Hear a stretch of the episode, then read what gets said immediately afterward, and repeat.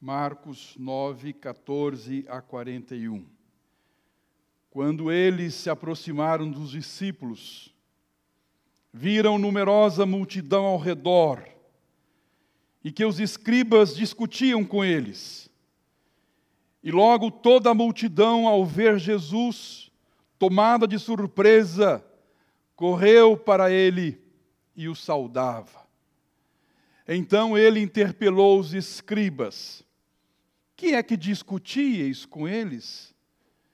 E um, dentre a multidão, respondeu: Mestre, trouxe-te o meu filho, possesso de um espírito mudo, e este, onde quer que o apanha, lança-o por terra, e ele espuma, rilha os dentes e vai definhando.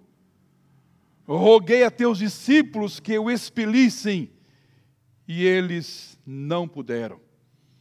Então Jesus lhes disse: Ó oh, geração incrédula, até quando estarei convosco? Até quando vos sofrerei? Trazei-mo. E trouxeram-lhe. Quando ele viu a Jesus, o Espírito imediatamente o agitou com violência, e caindo ele por terra, revolvia-se espumando. Perguntou Jesus ao pai do menino: quanto tempo isto lhe sucede? Desde a infância, respondeu. E muitas vezes o tem lançado no fogo e na água para o matar. Mas, se podes alguma coisa, tem compaixão de nós e ajuda-nos. Ao que lhe respondeu Jesus: Se podes, tudo é possível ao que crê. E imediatamente o pai do menino exclamou com lágrimas: Eu creio, ajuda-me na minha falta de fé. Vendo Jesus que a multidão concorria, repreendeu o espírito imundo, dizendo-lhe: Espírito mudo e surdo, eu te ordeno, sai deste jovem e nunca mais tornes a ele. E ele clamando, agitando-o muito, saiu, deixando-o como se estivesse morto, ao ponto de muitos dizerem: morreu. Mas Jesus, tomando-o pela mão, o ergueu e ele se levantou. Quando entrou em casa, os seus discípulos lhe perguntaram em particular: por que não podemos nós expulsá-lo? Respondeu-lhes: Esta casta não pode sair senão por meio de oração e jejum. E tendo partido dali, passavam pela Galileia, e não queria que ninguém o soubesse, porque ensinava a seus discípulos e lhes dizia: O filho do homem será entregue nas mãos dos homens e o matarão. Mas três dias depois, da sua morte ressuscitará. Eles, contudo, não compreendiam isto e temiam interrogá-lo. Tendo eles partido para Cafarnaum, estando ele em casa, interrogou seus discípulos: De que é que discorríeis pelo caminho? Mas eles guardaram silêncio, porque pelo caminho haviam discutido entre si qual era o maior. E ele, assentando-se, chamou os doze e lhes disse: Se alguém quer ser o primeiro, será o último e servo de todos. Trazendo uma criança, colocou-a no meio deles e, tomando-a nos braços, disse-lhes: Qualquer que receber uma criança tal como esta em meu nome, a mim me recebe. E qualquer que a mim me receber, não recebe a mim, mas ao que me enviou. Disse-lhe João: Mestre, vimos um homem que em teu nome expelia demônios, o qual não nos segue, e nós lhe proibimos, porque não seguia conosco. Mas Jesus respondeu: Não lhe proibais porque ninguém há que faça milagre em meu nome e logo a seguir possa falar mal de mim, pois não é quem não é contra nós é por nós. Portanto, aquele que vos der de beber um copo de água em meu nome, porque sois de Cristo, em verdade vos digo que de modo algum perderá o seu galardão. Oremos, irmãs e irmãos, ao Senhor. Senhor, a tua palavra foi lida e está aberta diante de nós. Senhor, nós confessamos a Ti a nossa total incapacidade, Senhor, para falarmos da Tua palavra. E só estamos aqui, Senhor, porque confiamos em Tua promessa de que o Senhor colocaria em nossos lábios aquilo que haveríamos de falar. Então, Pai, nós pedimos, em nome de Jesus e para a glória de Jesus, que as palavras dos nossos lábios, ó Deus, venham ser palavras agradáveis em tua presença, Senhor, servindo unicamente para a exortação, edificação, conforto das nossas vidas nesta noite. Permita, Pai, que seja assim. Nós oramos em nome de Jesus, teu Filho, nosso Senhor. Amém, Pai. Amém. Minhas irmãs e meus irmãos, o que é um sintoma? O que é um sintoma? Segundo o dicionário, sintoma é uma palavra substantiva masculina, significando um indício. Sintoma é um indício. Sintoma é um sinal. Na medicina, é um fenômeno acidental que revela, pode revelar a existência, a natureza ou sede de alguma moléstia.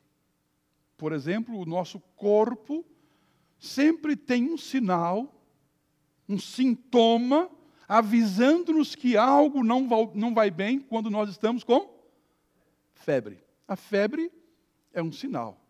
A febre é um sintoma que vai revelar, que vai apontar para a existência de algo errado, de alguma moléstia, de alguma doença, algo está errado com o nosso corpo, alguma deficiência. Isso é um sintoma.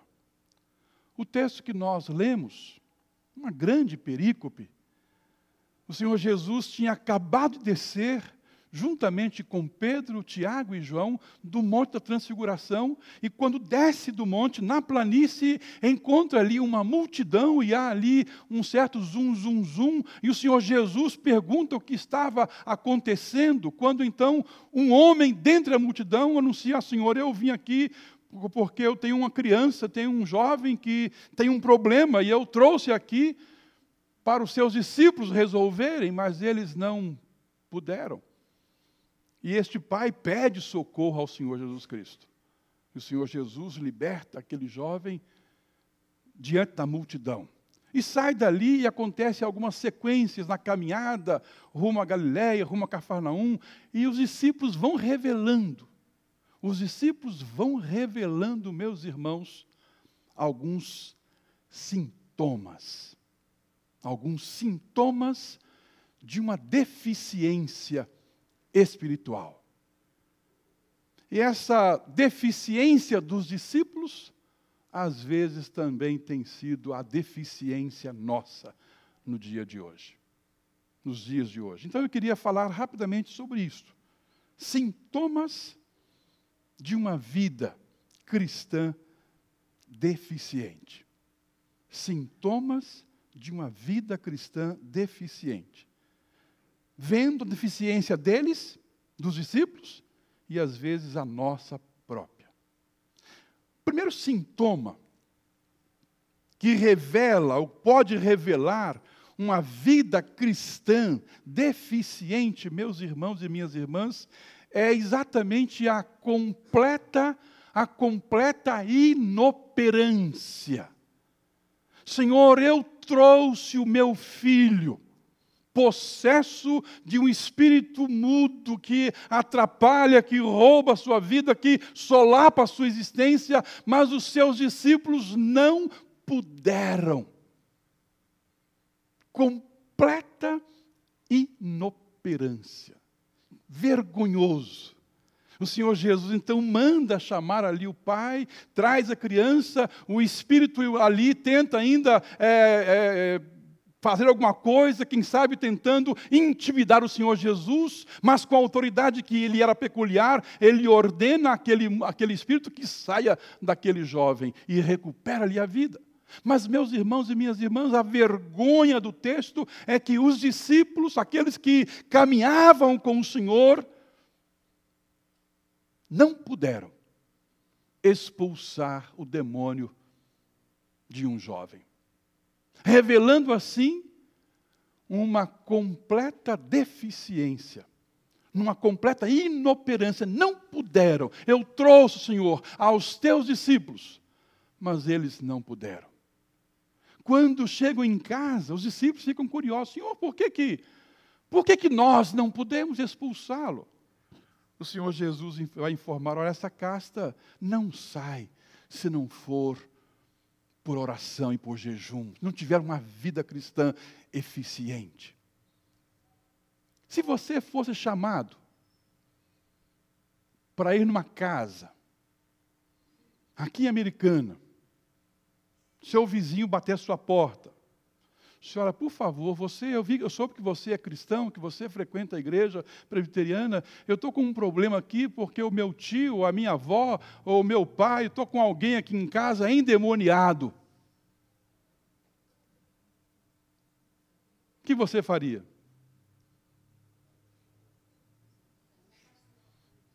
Três quatro um sete zero quatro oito. Eti, Reverendo Marcelo está aí? Reverendo Ailton está aí? O Hudson está aí? Às vezes, meus irmãos e minhas irmãs, esse sintoma revela a deficiência espiritual da igreja hoje no Brasil. Nós temos hoje proclamado em alto e bom som que a igreja evangélica no Brasil tem crescido. Tem crescido. Os templos estão abarrotados, lotados. Mas esta igreja evangélica, eu estou falando de evangélica porque é a nossa igreja, é a minha igreja, às vezes se mostra completamente inoperante. Haja vista, por exemplo, apenas um exemplo aqui.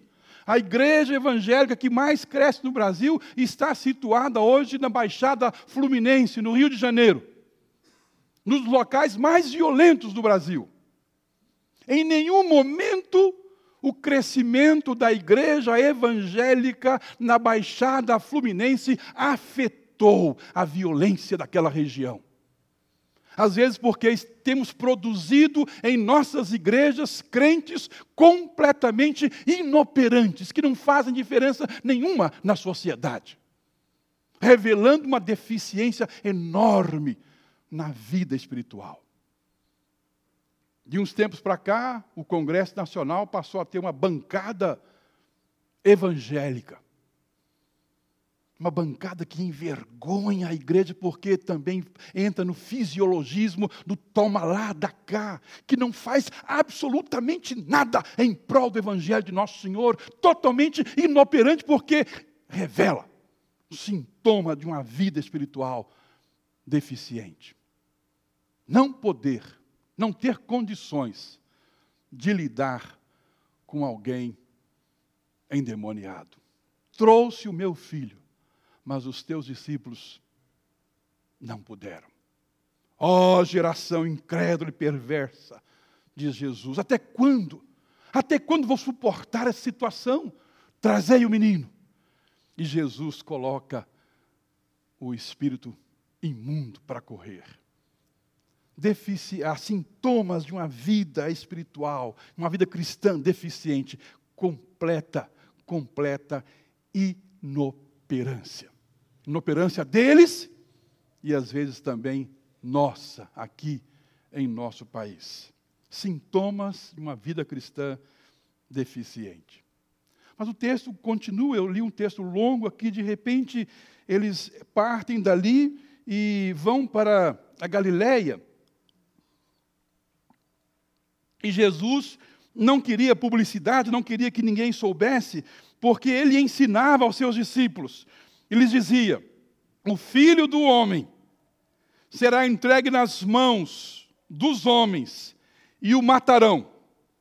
Mas três dias depois de sua morte, ressuscitará. Está claro? O ensino de Jesus, ele está caminhando, Galileia, Sim, olha, Pedro, Tiago, João, vem cá, Judas, vem cá, vamos conversar aqui. O filho do homem será entregue nas mãos dos homens, eles vão matá-lo, mas depois de três dias ele ressuscitará. É um ensino claro, é ou não é? É? Mas Marcos informa: eles, contudo, não compreendiam isto e temiam interrogá-lo. Revelando aqui, meus irmãos e minhas irmãs, uma, um outro sintoma de uma vida cristã deficiente, completa ignorância.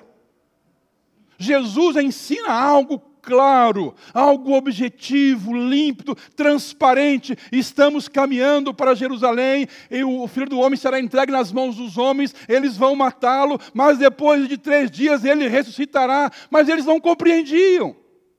Completamente ignorantes. Deficiência deles e às vezes deficiência nossa. Nós também revelamos com completamente deficientes. Nós estamos vendo hoje, meus irmãos e minhas irmãs, uma igreja evangélica que não conhece mais o Senhor Jesus Cristo. Nós estamos vendo hoje uma igreja evangélica que não conhece mais a Escritura. Nós estamos vendo hoje uma igreja evangélica totalmente inoperante e ignorante, porque não conhece, não estuda, não lê, não compreende está cada vez mais se distanciando do Jesus Cristo, o Jesus de Nazaré, o doce Jesus Cristo, a tal ponto de de repente o Senhor Jesus se colocar para fora da igreja e dizer: Eis que eu estou à porta e bato. Se alguém ouvir a minha voz. Há algumas pregações, algumas falas de pastores, que a, a igreja às vezes ouvindo, assim, gente, que, que Bíblia esse pessoal está usando? Qual é o Jesus que esse pessoal está enxergando? E de repente, nós também, igreja do século 21, revelamos toda a nossa deficiência na vida espiritual, revelando a nossa completa ignorância. Os discípulos ouviam o ensino claro, objetivo, mas não compreendiam.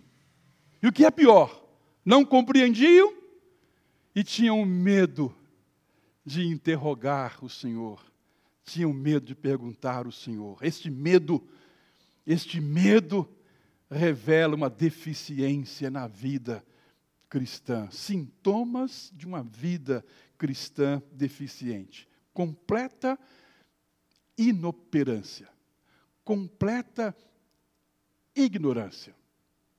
Deficiência deles, às vezes, e infelizmente, deficiência nossa.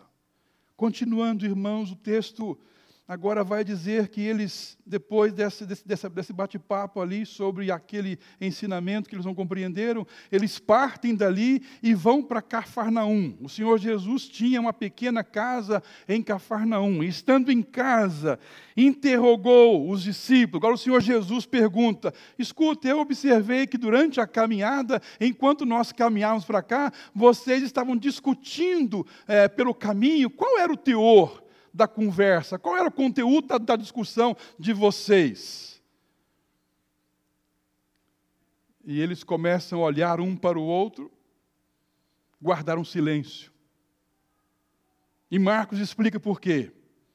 Pelo caminho, os discípulos estavam discutindo qual deles era o maior?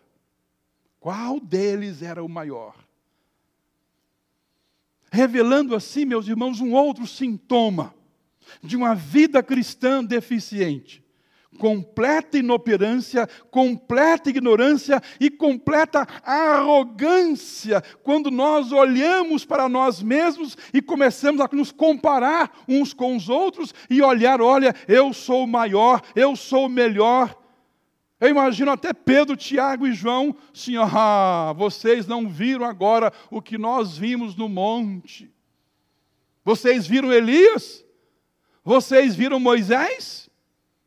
Não, então nós três aqui vimos.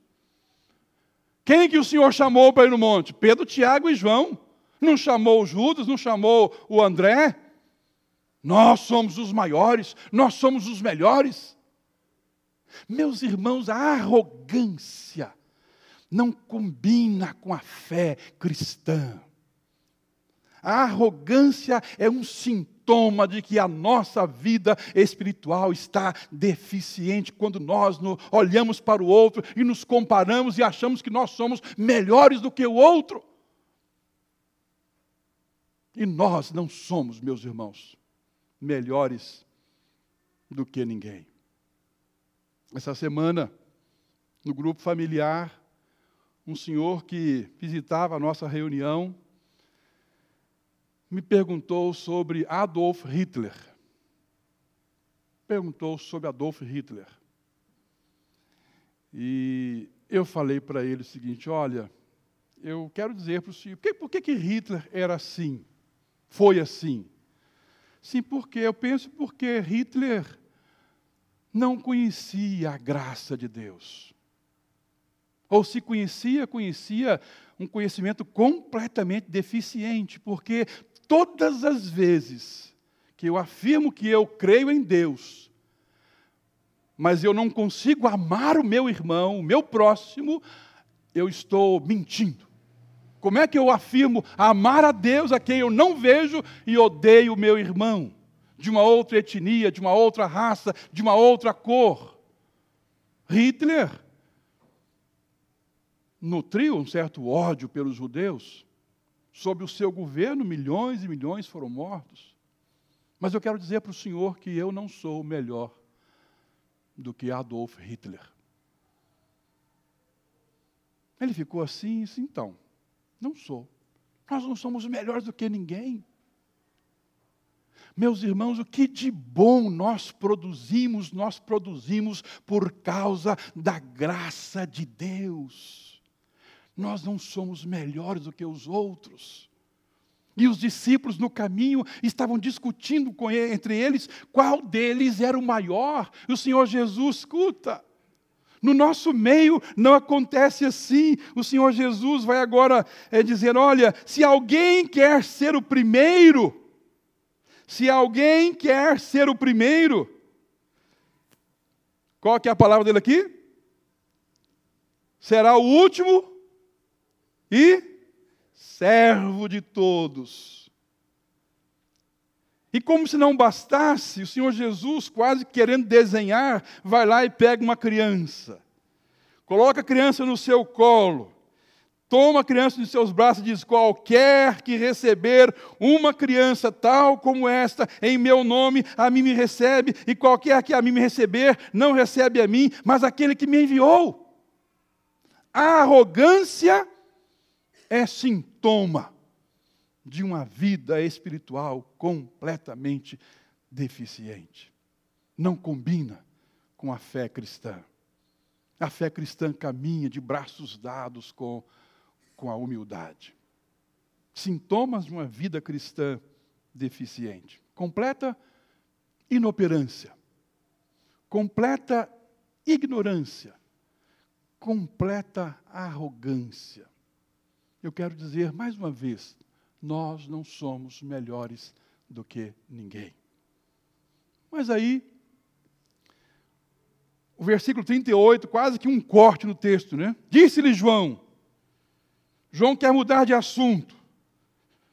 João não estava gostando do sermão.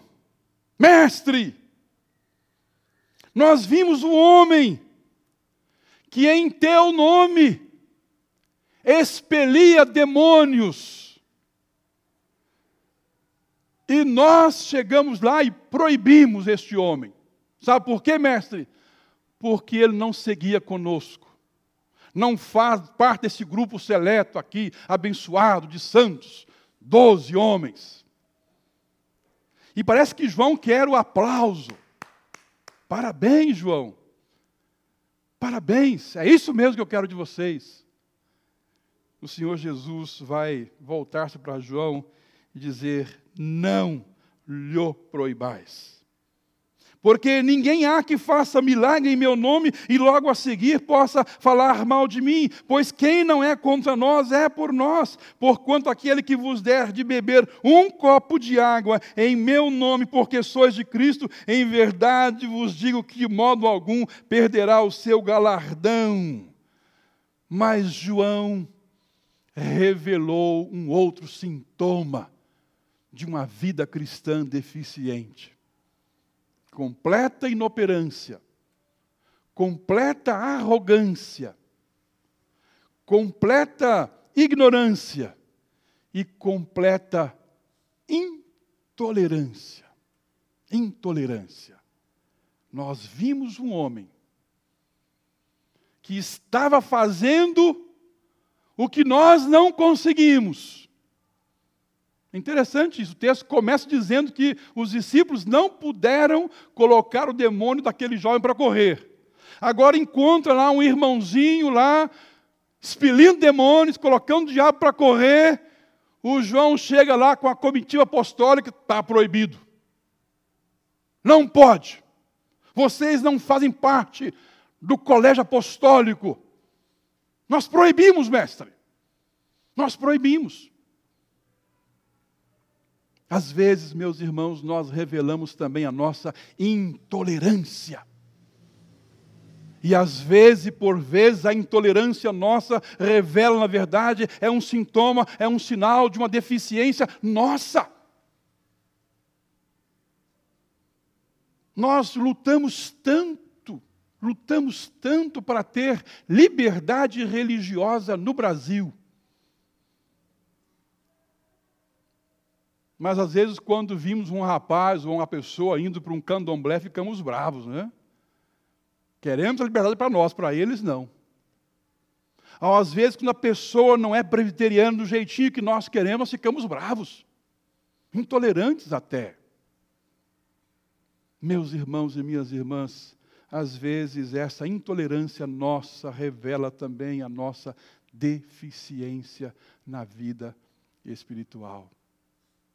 Por isso que a igreja evangélica hoje no Brasil não se parece mais com o Senhor Jesus Cristo.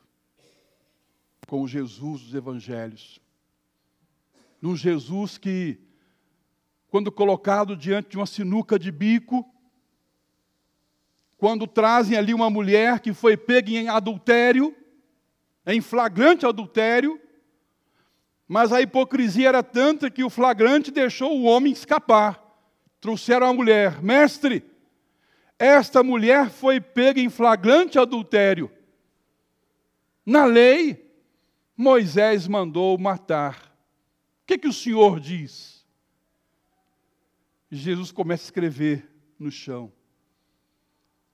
E como insistissem, vamos lá, mestre. O que, que o Senhor diz? Aquele que não tiver nenhum pecado, atire a primeira pedra. As pedrinhas vão caindo uma por uma e vão saindo de fininho, de fininho. Todos saem.